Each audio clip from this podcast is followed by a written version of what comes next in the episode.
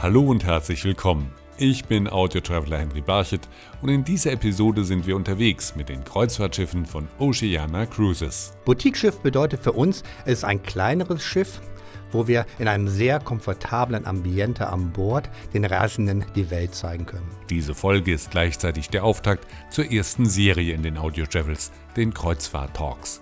Mit meinem Studiogast Mike Schlüter, dem Director Business Development bei Oceana Cruises, werde ich in den Episoden darüber sprechen, was Passagiere an Bord und in den Häfen erleben. Sie hören eine Folge der Audio Travels mit Henry Barchet. Hallo und willkommen zum Oceana Kreuzfahrt Talk in den Audio Travels. Ich bin Audio Traveler Henry Barchet. Oceana Cruises ist eine mehrfach ausgezeichnete US-amerikanische Kreuzfahrtmarke, die ihr 20-jähriges Jubiläum feiert. Die Flotte umfasst bald sieben mittelgroße Kreuzfahrtschiffe für je maximal 656 bzw. 1238 Gäste, die eine luxuriöse und dennoch legere Atmosphäre sowie die feinste Küche auf See erleben wollen. Bei mir im Kreuzfahrttag ist Mike Schlüter, Director Business Development bei Oceana Cruises. Hallo Mike, freue mich, dass du wieder bei den Audio Travels zu Gast bist. Hallihallo, schönen guten Tag. Ich freue mich auch sehr, heute wieder hier sein zu dürfen.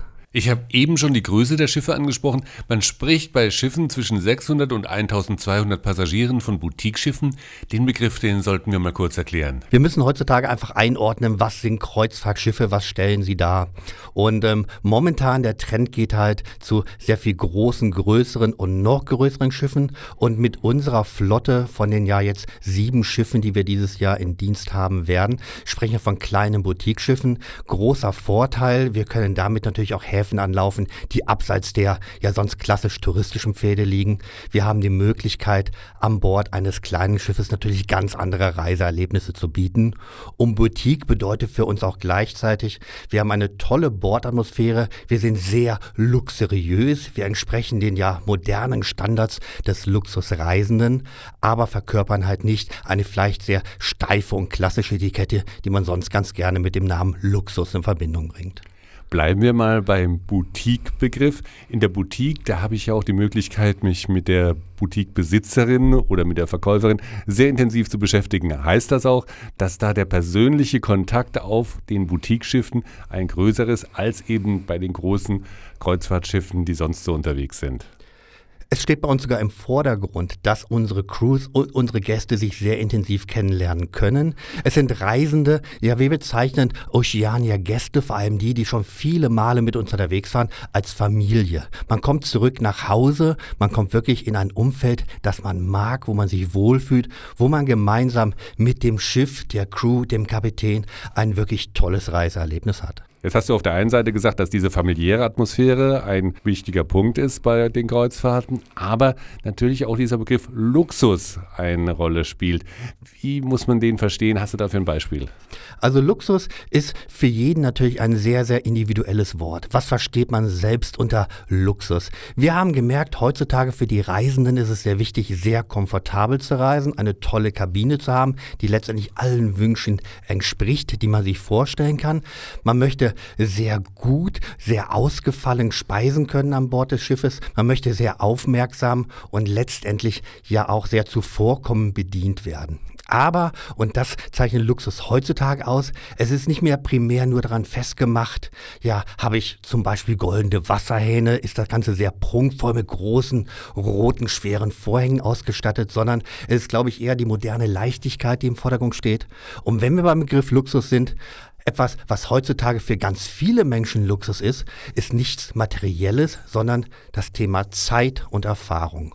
Und deswegen passt auch dies hervorragend zu unseren Schiffen, zu Oceania Cruises, dass wir uns viel Zeit nehmen, Land und Leute kennenzulernen und unseren Gästen, ja unserer Familie die Welt zu zeigen. Ist auch der Faktor Zeit ein Luxusfaktor, zum Beispiel, dass ich mal länger ausschlafen kann?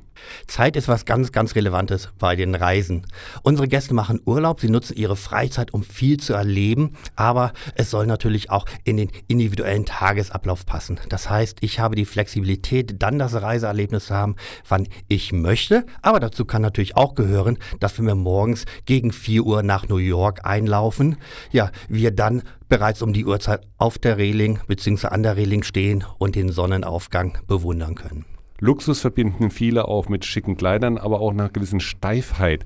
Jetzt äh, kann man das verbinden, dass es auch ein bisschen legerer zugeht auf den Schiffen oder ist es tatsächlich so, dass man mit dem Stock im Rücken über Bord wandert?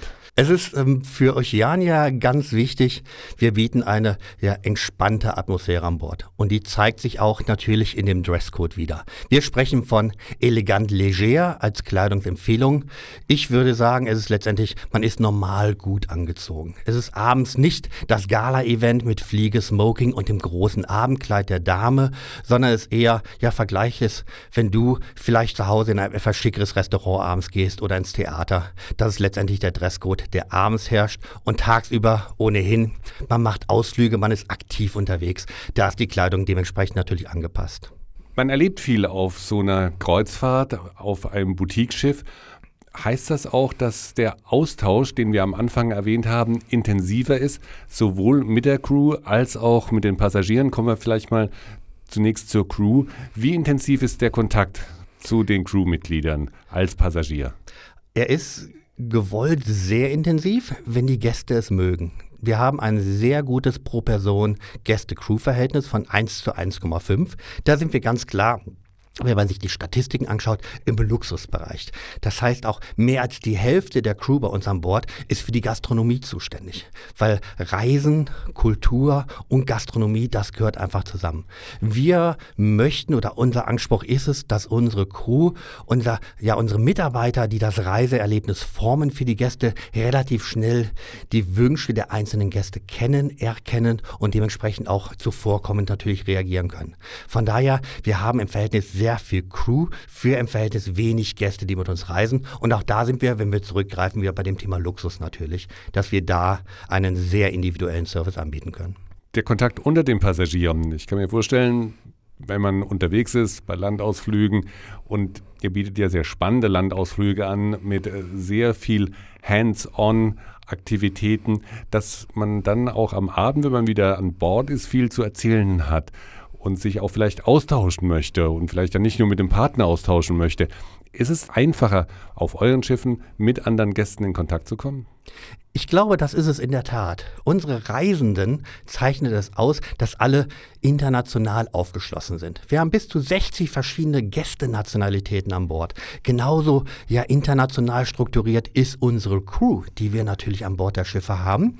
Und für uns und für unsere Gäste steht im Vordergrund das Miteinander. Warum geht man auf Reisen? Man möchte viel Fremdes lernen. Man möchte Erfahrungen sammeln, die man vielleicht sonst zu Hause nicht so hat. Und das soll und möchte bitte auch während der Schiffsreise passieren. Wenn wir über Nacht von einem Hafen zum nächsten fahren, trifft man sich in den Restaurants, an den Bars. Unsere Gäste unterhalten sich miteinander und sie lernen miteinander ja fremde Kulturen kennen. Und man sieht sehr schön auf dem Schiff, dass dieses gemeinsame Erlebnis auch wirklich Freundschaften formt formen kann. Also es gibt viele Punkte, an denen sich die Gäste austauschen können, an denen sie sich treffen können. Aber ihr fördert das natürlich auch ein bisschen durch gewisse Programme, die ihr anbietet. Und das sind jetzt auch keine großen Massenveranstaltungen, sondern das, so wie ich das gesehen habe, sind teilweise sehr individuelle Programmpunkte, wie zum Beispiel ein Whisky-Tasting. Wir bieten an Bord eine Menge Unterhaltung für die Gäste, die Unterhaltung suchen. Das ist häufig bezogen entweder auf die kommenden Destinationen, die angelaufen werden, oder halt auch auf gewisse Kulinarikthemen. Und da sprichst du es sehr richtig an. Wir bieten Whisky-Tastings an an Bord, wo in kleineren Gruppen wirklich ja dann signiert werden kann über die verschiedenen Arten des Whiskys, welcher ein wenig rauchiger oder weniger rauchig schmeckt.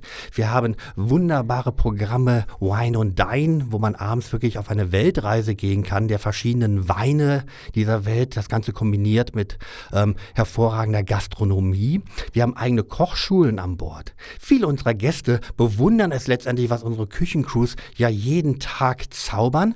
Hier kann man Fertigkeiten lernen, vertiefen, die man vielleicht zu Hause nicht so hat. Oder, was mich persönlich mal beeindruckt, wir haben an Bord einiger unserer Schiffe eine Kunstschule. Hier kann ich Dinge lernen oder wieder reaktivieren, die ich vielleicht vor 20, 30 Jahren das letzte Mal gemacht habe.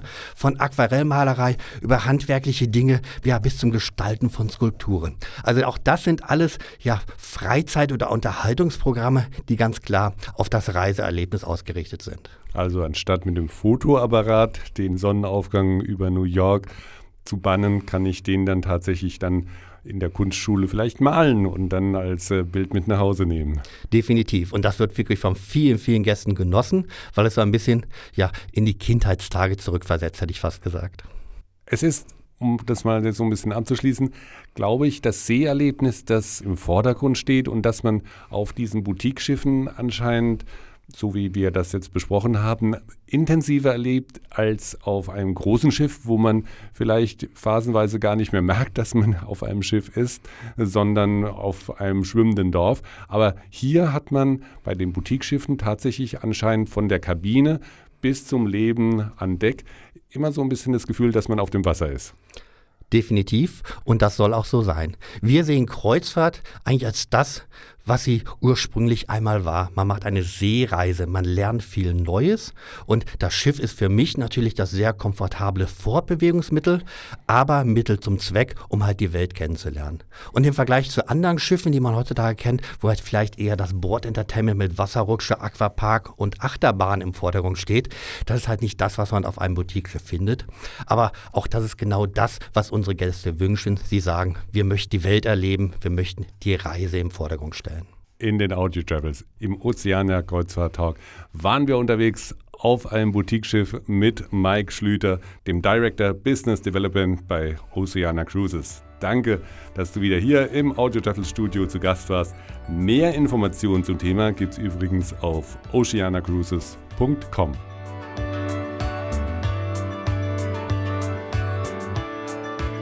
Sie hörten eine Folge der Audio Travels mit Henry Barchet. Alle Episoden der Audio Travels hören Sie auf iHeartRadio, Spotify, Amazon Music, Samsung Podcasts, Apple Podcasts und auf mehr als 30 Streaming-Plattformen weltweit.